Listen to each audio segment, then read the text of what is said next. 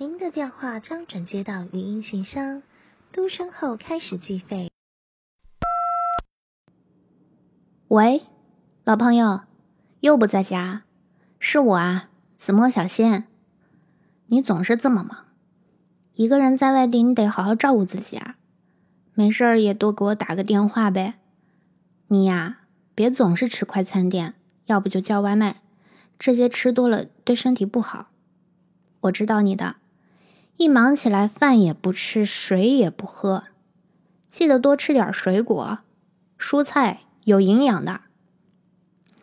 哎，我知道你是为了省钱，但是啊，出门在外对自己好一点，身体是革命的本钱。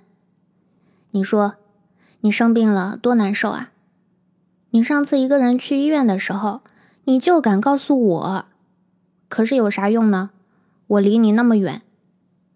你也不敢麻烦身边的朋友，更不敢告诉家里的人，一个人承担着多难受啊！你就多和我说说嘛。哎，我正要跟你说个事儿呢，我搞了一个播客节目，名字叫《零卡电波》，就是讲讲像我们这样的游子在海外或者外地啊成长生活的故事。我知道你特别爱听别人讲故事，这是我。专门给你开的一个节目，没事儿就来听听呗，可有意思了。你别笑我啊，我知道你会说，你都没有多少粉丝听众，谁听啊？能赚钱吗？你这货，你就知道埋汰我。只要你愿意听，我就一直坚持做下去。就算只有你一个听众，我也会一直做下去的。能不能赚钱啊？我不知道。但是我就是想用这个节目和你保持联系，你真的是太忙了。你不是老问我我这边有啥有趣的人和故事吗？给你讲一讲。我呢就是想通过这个电波啊，这个节目给你好好讲讲我身边发生的故事。说起来这个呀，那我问问你啊，你知道咱们海外的华人是怎么过年的吗？你知不知道我在外面的这些日子？我都有哪些成长和感悟呢？那你知不知道日本的动漫为什么那么受欢迎呢？还有啊，你知不知道东南亚还有哪些美食是我们不知道的？那是只有当地人才知道的呀。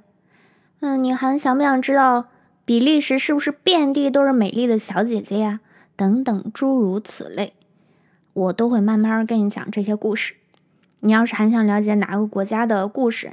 文化，你告诉我，别不是那不要太离谱啊，太远的我找不着啊，你 不要为难我，我呢尽量给你连线那边的朋友，邀请他们呀来我们的聊天室讲讲他们那边的故事。